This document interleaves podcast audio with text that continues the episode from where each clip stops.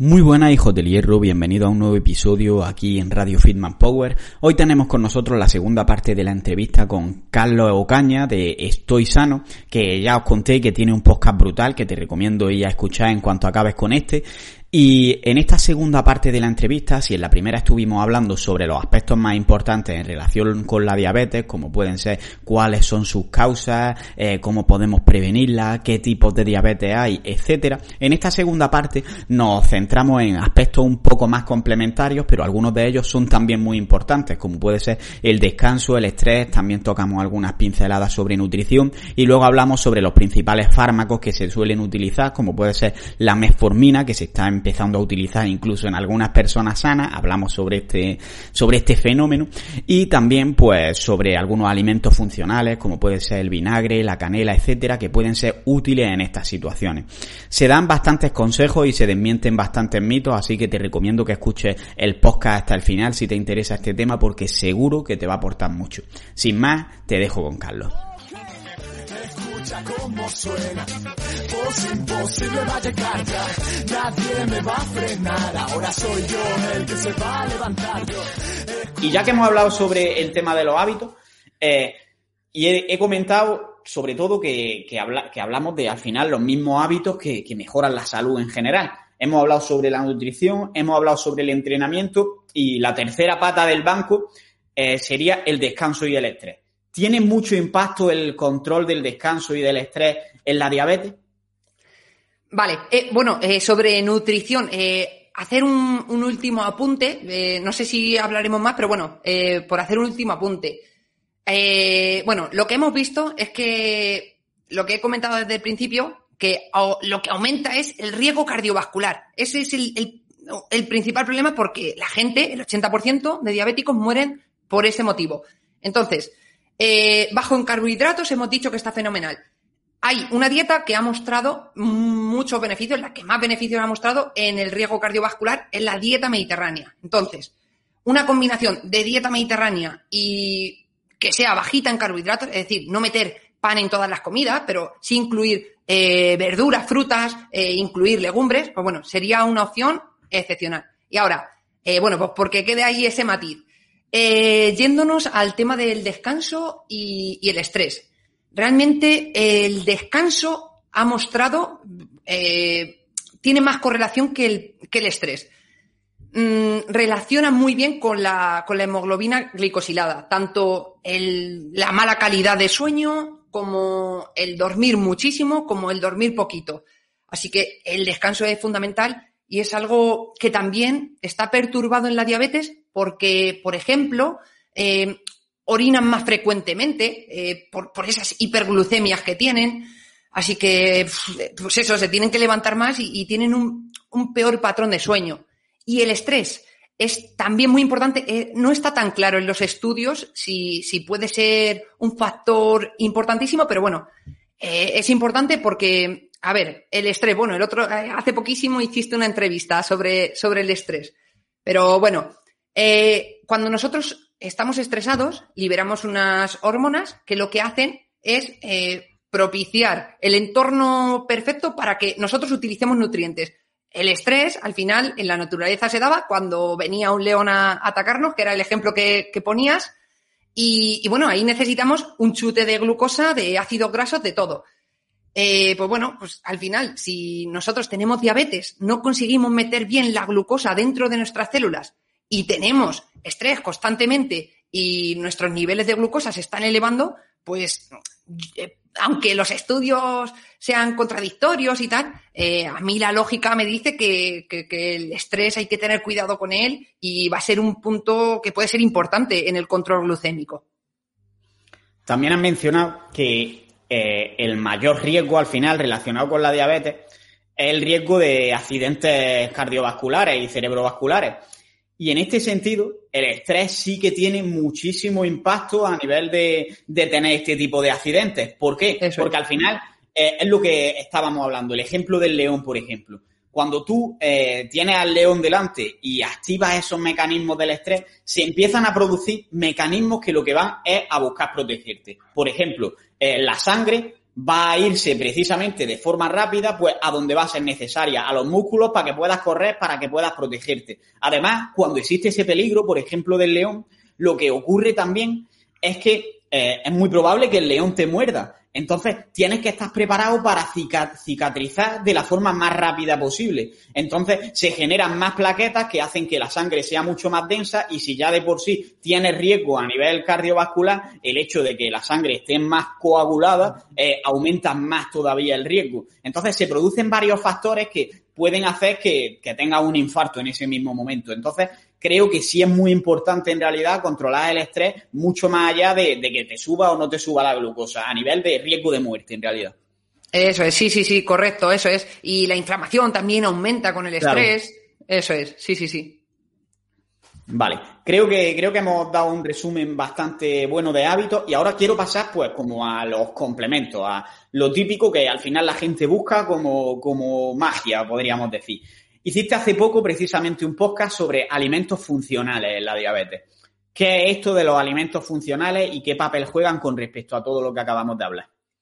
Vale, los alimentos funcionales son alimentos eh, que, comemos, no son capsulitas o tal, son alimentos que podrían eh, ejercer un beneficio en nuestro organismo, eh, por ejemplo, el tema de la avena y el colesterol. Pues bueno, pues eso sería un alimento funcional que puede ayudar a regular los niveles de colesterol. Pues también ocurre con la diabetes, que tenemos algunos alimentos que pueden ayudar. Em, yo de todas formas tengo una especie de jerarquía, eh, por ejemplo, ya lo he comentado con el ayuno intermitente, es como, vale, esto está después de, todo lo que hay que hacer, que es mucho, y es eh, una buena alimentación, eh, moverse más. Entonces, bueno, los, los alimentos funcionales, a mí me gusta verlos como, vale, mira, este, esto es lo que tú tienes que comer. Ahora, si quieres, puedes añadir esto y, bueno, pues, pues va a ser un plus a esa alimentación saludable que estás siguiendo. Entonces, a ver si no se me olvida ninguno de los que hice en el podcast, pero bueno, eran el café, eh, pues se ha visto que mejora la glucemia, tanto con cafeína como sin cafeína, y también es interesante conocer sobre el café que a corto plazo puede aumentar la glucemia, pero cuando coges y separas el consumo de café a largo plazo, eh, la glucemia mejora. Entonces, bueno, eh, hay que tener eso en cuenta, que, a corto plazo te la puede empeorar, pero luego a largo plazo mejora. El café, las semillas de chía, el vinagre de manzana, todo esto, eh, pues bueno, puede retrasar la absorción de carbohidratos y como reducir el índice glucémico, que, que, puede tener esos beneficios. El jengibre también ha mostrado beneficios eh, en este sentido. Mm, a ver, ¿qué piense? La canela también puede ser beneficiosa. Y no sé si me dejo alguno por ahí. Mm, el ajo, el ajo, el ajo. El ajo me, le dejaba por ahí. Eh, bueno, y son, eh, a ver, intenté con ese podcast citar alimentos eh, que más o menos todos tenemos al alcance de la mano, en vez de, yo que sé, algo que, que, que, dices que esto no lo encuentro en ningún lado. Pues bueno, al final, las semillas de chía realmente hace unos años no, pero ahora todo el mundo tiene acceso a ellas, el vinagre de manzana, el jengibre, todo eso, pues bueno, lo tenemos disponible, la canela, y puede ser un, un añadido ahí que, que puede ayudarnos. Vale. Creo que, queda bastante claro. Al final han mencionado los más importantes y simplemente eso pueden ser un plus, pero no va a ser la base de todo. Y ahora sí que hay pues, un montón de fármacos de los que se está hablando, que se están teniendo como si fuera la panacea. A nivel de fármacos y suplementos, ¿cuáles crees que serían los más interesantes? Vale, eh, bueno, en cuanto a fármacos, el de primera elección es la meformina, pero bueno, es al final es el médico el que decide, pues mira, vas a tomar esto o lo otro. Decir que al final también eh, los fármacos, cuando tienes un paciente diabético, eh, lo que suele ocurrir, si no, si no revierte esa diabetes, si no empieza a cambiar sus hábitos, es que empieza con meformina, eh, esa meformina al final, bueno, pues no, no tiene el efecto que, va perdiendo efecto y tienes que añadir otro fármaco, añades otro fármaco, así que bueno, al final tienes pacientes que, que, tienen múltiples fármacos para controlar solo la glucemia. Así que, bueno, pues eh, los fármacos se van ahí como sumando. Y luego, como suplementos, pues bueno, yo hablaría de, de algunos suplementos, sobre todo a nivel eh, de nutrientes que, que, pueden estar deficitarios en este tipo de población. Por ejemplo, el magnesio, yo creo que es el, el más relevante en esta población. y el zinc. El magnesio y el zinc son los más, eh, los más relevantes. Eh, luego, el cromo podría ser que tuviera ciertos beneficios, añadirlo. Pero es eso, esto, al final, eh, si hablamos de alimentos funcionales, luego esto iría como un poquito detrás. Pero bueno, si una persona tiene déficit de magnesio, el magnesio le va a ejercer muy buenos resultados. Luego, aparte de esto, otro suplemento que me parece bastante interesante, este ya no, no va con nutrientes, es la proteína whey. La proteína whey eh, lo que hace es que, bueno, tiene, es muy rica en cisteína. Y hay un aspecto que, que se encuentra elevado en la diabetes tipo 2, que es el estrés oxidativo. Nosotros, para regular ese estrés oxidativo, eh, tenemos, para, para paliarlo, tenemos un antioxidante muy importante que se llama glutatión, y ese antioxidante, eh, ese, sí, ese antioxidante necesita eh, glutamato, glicina y cisteína. Entonces, aportar una fuente de cisteína se ha visto que puede mejorar la glucemia, así, aislado, por separado. Cisteína y glicina en pacientes diabéticos puede ayudar a, mejorar el estrés oxidativo. Y luego, si aportas la proteína whey, pues también se ha visto beneficios, se ha visto que mejora la glucemia. También otro aspecto, otro punto importante, el tema de la vitamina D, que hay mucho déficit a nivel poblacional y en personas con diabetes tipo 2 también. Y otro suplemento, ya por terminar, el inositol, que también se ha visto que puede mejorar, pues eso, la resistencia a la insulina. Pero lo digo, yo no soy tampoco muy de mandar suplementos porque es que eh, lo que falla en la mayoría de personas es, es, es la base que tenemos que sobre la que tenemos que actuar. Pero bueno, si una persona, eh, por ejemplo, me vienes, Carlos, a, mi consulta y me dices que tienes diabetes, pues bueno, pues eh, diría, ostras, tú que sigues estos buenos hábitos, venga, pues vamos a probar con los suplementos, que, es como el escalón que a ti te falta. Ahí es donde lo metería. Claro. En resumen, zinc, magnesio, proteína whey y se me, estoy dejando uno. el, el, cromo, la vitamina D y el inositol. Bueno, Vale, sí, Inositol era el que, el que yo tenía en cabeza. vale, y eh, esto ya dice, eh, es como un añadido, pero por ejemplo, has mencionado al principio la, la, metformina, y de la metformina sí que es verdad que se está hablando muchísimo, incluso gente que no tiene ninguna patología está llegando a tomarla. ¿Qué razón hay para esto? Vale, eh, pues yo, eh, yo si le dijera, creo, a mi médica que, que me dé metformina, no sé si me, me, miraría un poco extraño, diría, pero si tú estás bien. Pero bueno, eh, a ver, se ha visto que puede tener bastantes beneficios y, a ver, te digo, a, mí me llama bastante la atención el tema de la metformina. Hay un metaanálisis que mostró lo siguiente. Las personas con diabetes que tomaban metformina tenían, eh, eh, sí, tenían una menor mortalidad que las personas sin diabetes, que no tomaban metformina. dices, ostras, eh, es una enfermedad que quita siete años de media y, y tenían menos mortalidad también. Hay un estudio que no sé cuándo se publicó, realmente no, me acuerdo ahora mismo. Bueno, era observacional con setenta y tantas mil personas en el que vieron que igual vivían más las personas diabéticas que tomaban metformina tenían una esperanza de vida más larga, un 15% más que las personas que no tomaban metformina, pero que tampoco eran diabéticas.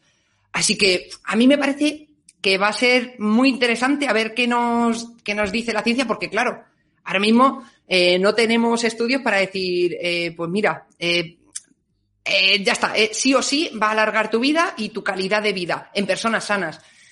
Creo que, es prometedor. También, un apunte aquí.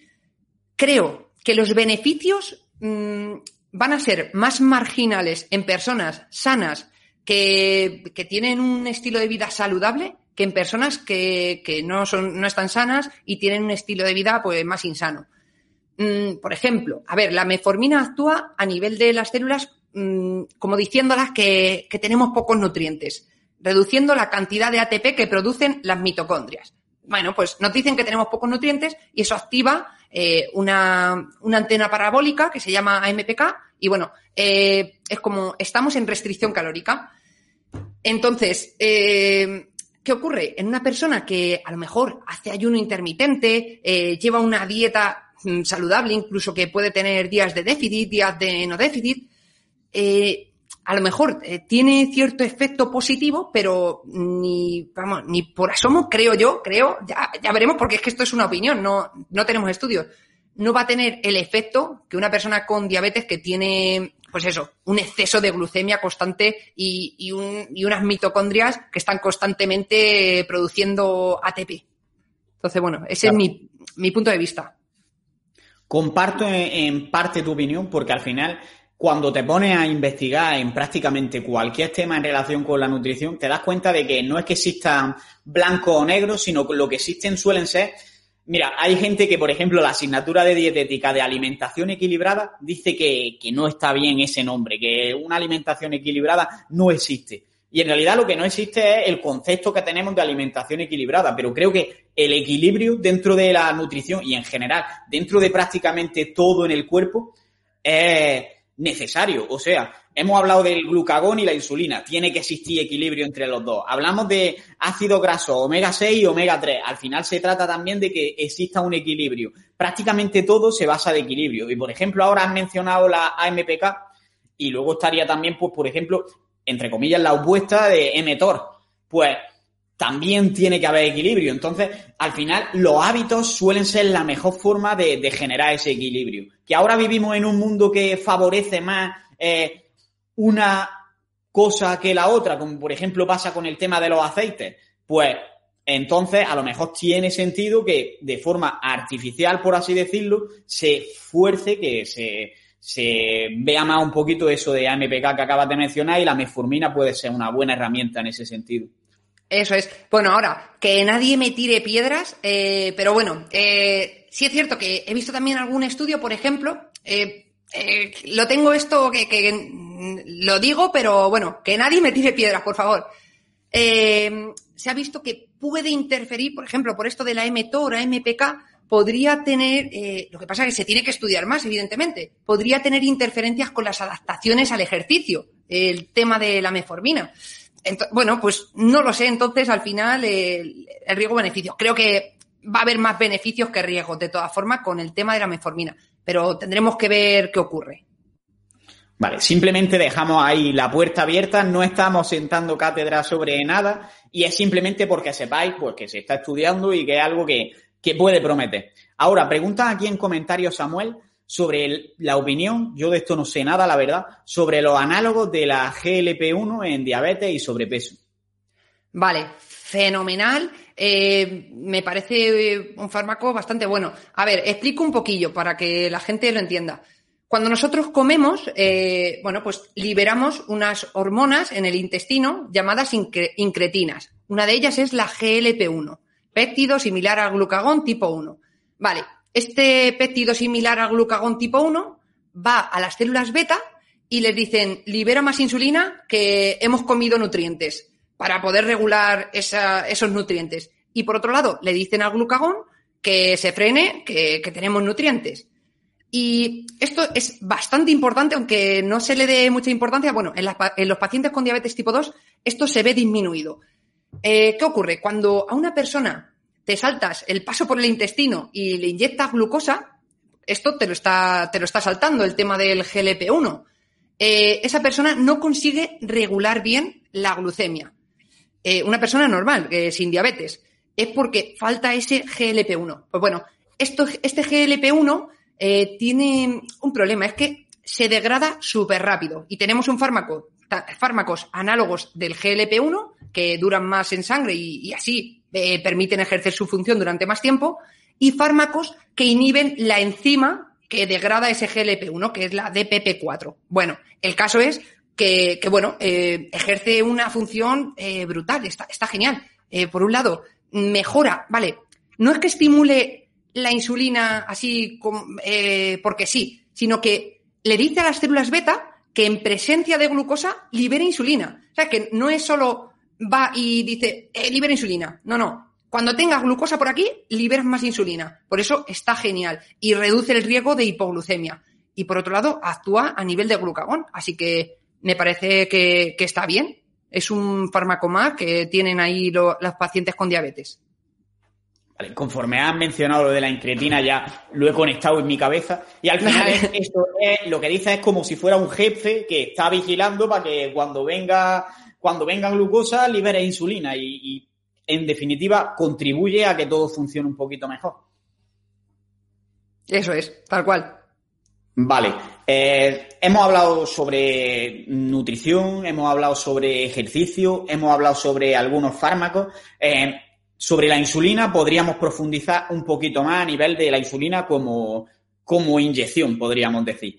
Eh, en diabéticos tipo 1 es obvio que tienen que, inyectarse normalmente y en diabéticos tipo 2, ¿en qué situaciones puede que sea necesario que tengan que llegar a inyectarse? Vale, pues cuando progresa la enfermedad, pues bueno, se van destruyendo esas células beta. Realmente, en, el momento del diagnóstico se estima que hay un 50% de las células betas ya, eh, ya están ya están destruidas y la persona funciona con el otro 50% que le queda. Entonces, bueno, pues mm, va habiendo una destrucción progresiva de esas células beta. Eh, entonces, a medida que avanza la, la, enfermedad, pues bueno, hay un momento en el que si no la glucemia no se controla con los fármacos, pues bueno, se tiene que inyectar insulina. Al principio se suele utilizar una insulina basal. Nosotros eh, como que tenemos siempre una liberación de insulina bajita, eh, cualquier persona, una persona sana, y cuando comemos liberamos más insulina, pues bueno, se utiliza una insulina basal para tener unos niveles de glucemia normales de forma general y luego se va adaptando eh, la insulina que, tienes que inyectarte cuando comes. y, bueno, pues es un poquito ensayo y error hasta que se, se adecua la, la, dosis acertada. Y eso, pues bueno, lo va viendo con el, con el endocrino el, paciente con diabetes. Perfecto, creo que queda muy claro con lo que has dicho, que básicamente es regularte a, que esté a los niveles normales y cuando comes, pues a los que necesitarías en esa, en esa situación. Y antes de pasar a las preguntas finales que suelo hacer en todos los podcasts, eh, me gustaría que des un mensaje final sobre si una persona tiene diabetes, si podría revertirla y cómo resumiría en plan tienes diabetes, tienes que hacer esto. Esto es perfecto para ponerlo ahí en Instagram. Venga, a ver. Eh, vale, el tema de la reversión de diabetes es algo sobre lo que no hacemos hincapié y se ha visto que muchas personas, eh, muchas personas pueden revertir su diabetes. Eh, sobre todo, a ver, esto también hay que cogerlo un poco con pinzas. una persona que a lo mejor lleva 20 años de diagnóstico de diabetes, tiene una glucemia muy descontrolada, no va a poder revertir la diabetes. Pero, claro, como tenemos ya en la mente que es una enfermedad crónica, eh, no, podemos, no hacemos ese hincapié y habría gente que se podría beneficiar de revertir su diabetes. Por ejemplo, me han diagnosticado diabetes eh, pues eh, hace dos años, llevo poquito tiempo con la diabetes y mis glucemias pues las llevo muy controladas. Esa persona, bueno, y además tengo 45 años, no, no soy muy mayor. Podría Mm, revertir, es bastante factible que revierta su diabetes. Y bueno, pues sería muy positivo que, un montón de personas recién diagnosticadas pues revertieran su diabetes. Ahora, ¿qué hacer? Bueno, pues mi propuesta, eh, aunque no hay, no, eh, hay una, eh, yo que soy judoka, eh, mi padre siempre decía, a ver, no hay un, kimono para cada uno, al final cada uno se tiene que ir haciendo su kimonito. En esto en relación a, las llaves de judo, pues a ti que eres más chiquitito, se te va a dar mejor hacer este tipo de técnicas y, moverte de esta forma. Al final no hay una dieta única, no hay un, ejercicio único porque se tiene que adecuar a los gustos de la persona y a las características de la persona. Pero bueno, en principio, lo que he comentado antes, eh, una dieta baja en carbohidratos mediterránea me parece que puede ser una buena opción. Eh, una terapia bastante intensiva si queremos revertir la diabetes en, un primer momento me parece una buena opción, que puede ser una dieta cetogénica, una dieta baja en carbohidratos o una dieta simplemente muy baja en calorías. Eh, pues puede ser una buena idea. Mm, igual, cuanto más intensiva sea el entrenamiento, cuanto más intensivo sea, mm, mejores efectos se han visto en la reversión de la diabetes. Así que intentaría controlar esos dos pilares fundamentales. El descanso, intentaría que, la persona siguiera un patrón de sueño más o menos normal. Eh, es que hay personas que se acuestan a las 3 de la mañana, a las 4 de la mañana. eh, viendo series y, es muy frecuente esto. Así que, bueno, eh, por lo menos, si se va a acostar a las, yo qué sé, a las 12 de la noche ya, eh, pues eso, hemos ganado muchísimo. El tabaco, que intentara reducir, pues eso, el consumo de tabaco, que también se ha visto que es un importante factor de riesgo. Esos serían los pilares que, que yo propondría para reducir el riesgo de diabetes para, y para mejorar la diabetes. Vale, al final no deja de ser un estilo saludable y ya las herramientas que utilices específicas para la diabetes que sean las que se ajusten a ti y vaya a ser en este caso pues capaz de mantener el tiempo. Y, y bueno, eh, también un apunte, eh, las personas con prediabetes sería muy recomendable que tomaran metformina. Eso se ha visto que apoya eh, todo este tema para, para, que no deriven en diabetes, que, que bueno, que puedan volver a un estado eh, normal, que, no tengan prediabetes o que al menos mantengan esa prediabetes, pero que no, no vayan a diabetes con tanta frecuencia o alarguen más el proceso. Nada, simplemente mm. ese apunte. Vale, yo creo que hemos tocado prácticamente todo lo más importante en relación con la diabetes y ahora voy a pasar a hacerte las preguntas finales del podcast y la primera de todas es si quieres dar un mensaje final o decir algo que no te haya preguntado. Vale, pues mira, sobre un mensaje final eh, diría eh, que el 50% de las personas que tiene diabetes no sabe que tiene diabetes. Así que es importantísimo que a partir de cierta edad o que tenga a partir de los 40 años, eh, si tiene factores de riesgo como obesidad, e hipertensión, que, que, te lo controles, que mires a ver si tu glucemia está alterada, porque es que el 50% no sabe que tiene diabetes. Mm, ese sería el, principal punto. Y bueno, ya que he dicho lo de la hipertensión, también un gran porcentaje de personas eh, con hipertensión no saben que tienen hipertensión. Es que eh, cuanto más tiempo pasamos con hipertensión, bueno, la hipertensión no tiene memoria metabólica. Ahora explico este concepto. Eh, pero la diabetes sí. cuanto más tiempo pasamos con, una diabetes alterada, peores van a ser los efectos a largo plazo. Es decir, tú controlas la diabetes eh, ahora, pero he estado cinco años con una mala regulación de la glucosa y tienes un mayor riesgo de, morirte, por decirlo claro. Y, bueno, eh, eso se llama la memoria metabólica porque afecta a nivel epigenético a, tus genes y, y, genera efectos nocivos para la salud. Así que bueno, cuanto antes lo sepas, mejor. Vale. Eh, antes de acabar y de, pasar a la otra pregunta, me acaba de surgir una porque es verdad que es una, cosa que la gente pregunta mucho y creo que está bien que quede aquí en el podcast grabado lo que diga. Y es que mucha gente dice, llega y te dice, ya sé por qué no pierdo peso. Es que me han diagnosticado diabetes, soy diabético o soy diabética. Eh, ¿Tiene relación que te resulte más difícil perder peso con tener una diabetes? Uf, eh, pues mira, a ver, antes del diagnóstico realmente la gente suele perder peso, es un síntoma.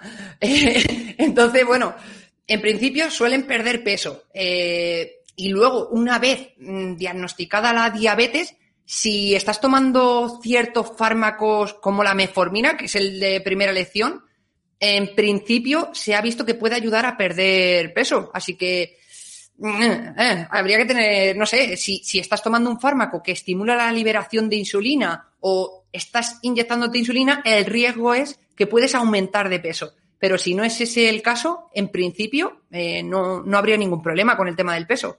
Al contrario.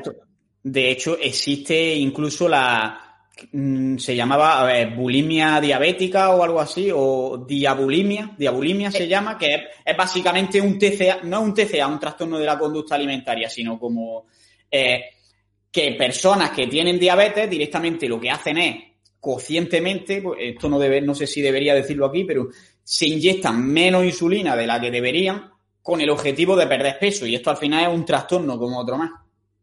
Fíjate, eh, pues mira, me has pillado. Eh, no lo conocía. Última pregunta y, eso justo no lo conocía. Pero bueno, bueno era, era, bien, por lo vale, genial, genial. No lo, no, lo, no lo sabía. Vale, eh, vale, ahora sí. Eh, la pregunta clásica. Si solo puedes recomendar un hábito o una acción a nuestros oyentes que vaya a mejorar cualquier, cualquier aspecto de su calidad de vida, no necesariamente relacionado con la diabetes ni relacionado con la salud, ¿qué hábito o qué acción recomendarías? Vale, eh, si tengo que recomendar algo, creo que es eh, modificar el entorno. Es, me parece clave, me parece fundamental. Eh, modificar el entorno para que sea fácil mm, tener una vida saludable. no, no tener bollería, tener fruta ahí en la cocina a simple vista. Modificar el entorno. Ese sería el, el punto clave es la clave al final para mejorar. Es decir, si, te, si compras chocolate, si compras donuts, te los vas a comer. No puedes comprarlos y decir, no, ahora no me los como, porque te los vas a acabar comiendo.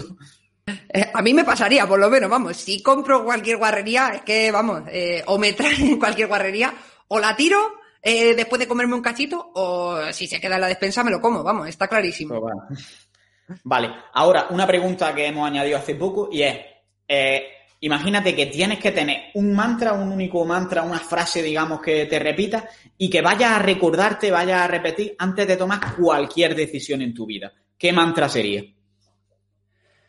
Eh, vale, no sé si no sé si utilizaría esto antes de tomar cualquier decisión, eh, pero sí es algo que yo me repito mm, a diario. Es que me lo repito a diario y siempre tengo alguna circunstancia en mi día a día que, que me hace repetirme esto y es pensar lo afortunado que soy.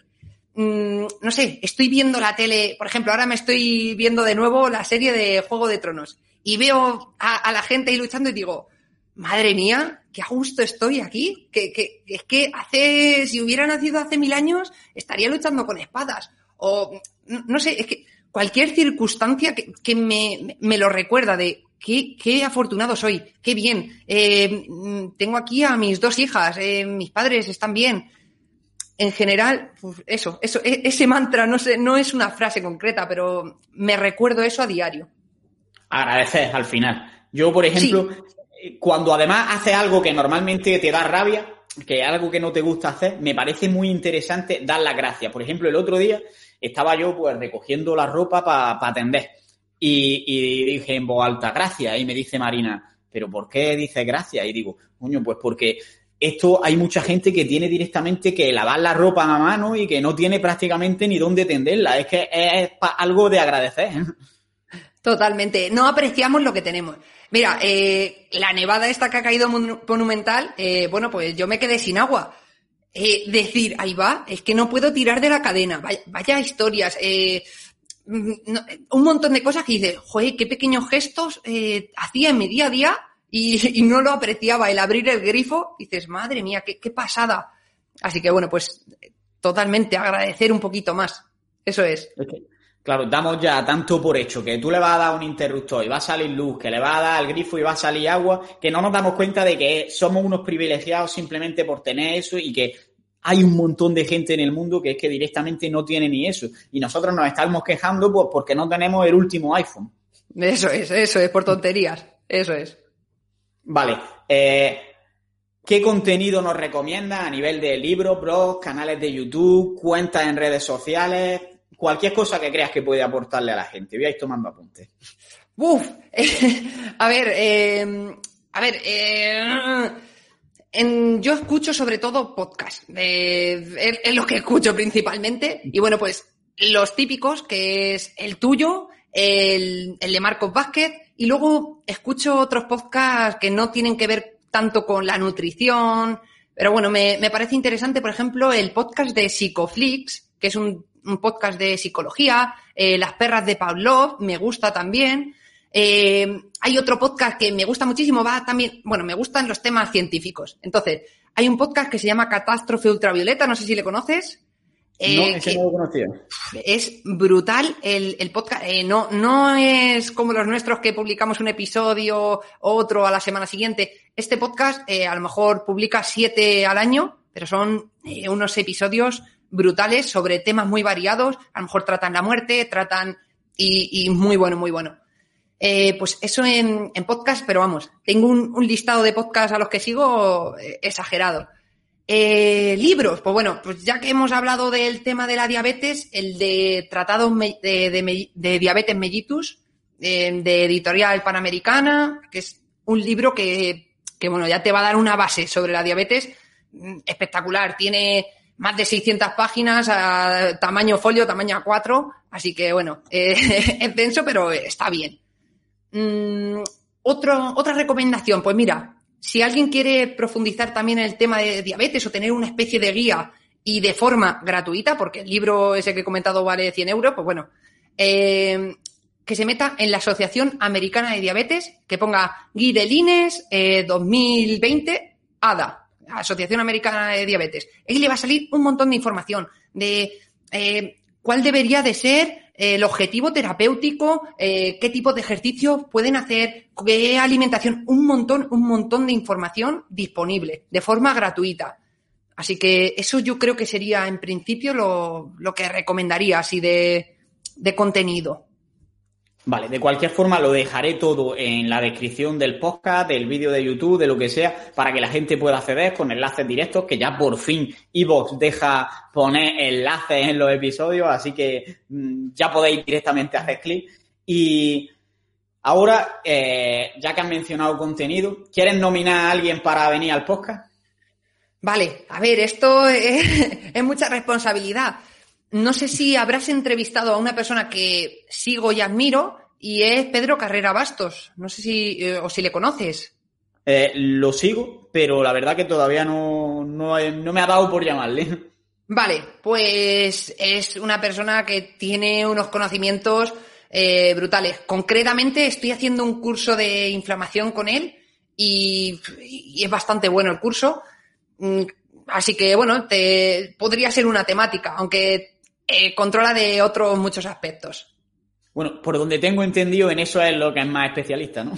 Sí, sí, sí. Luego, es que luego le oyes hablar de otros temas y dices, madre mía, qué pasada. Eh, habla de, de, por ejemplo, de la vitamina D, habla de, le puedes hablar del hierro, le puedes hablar de, de, un montón de cosas y dices, ostras, de interacciones farmacológicas. Y es que sabe, sabe muchísimo.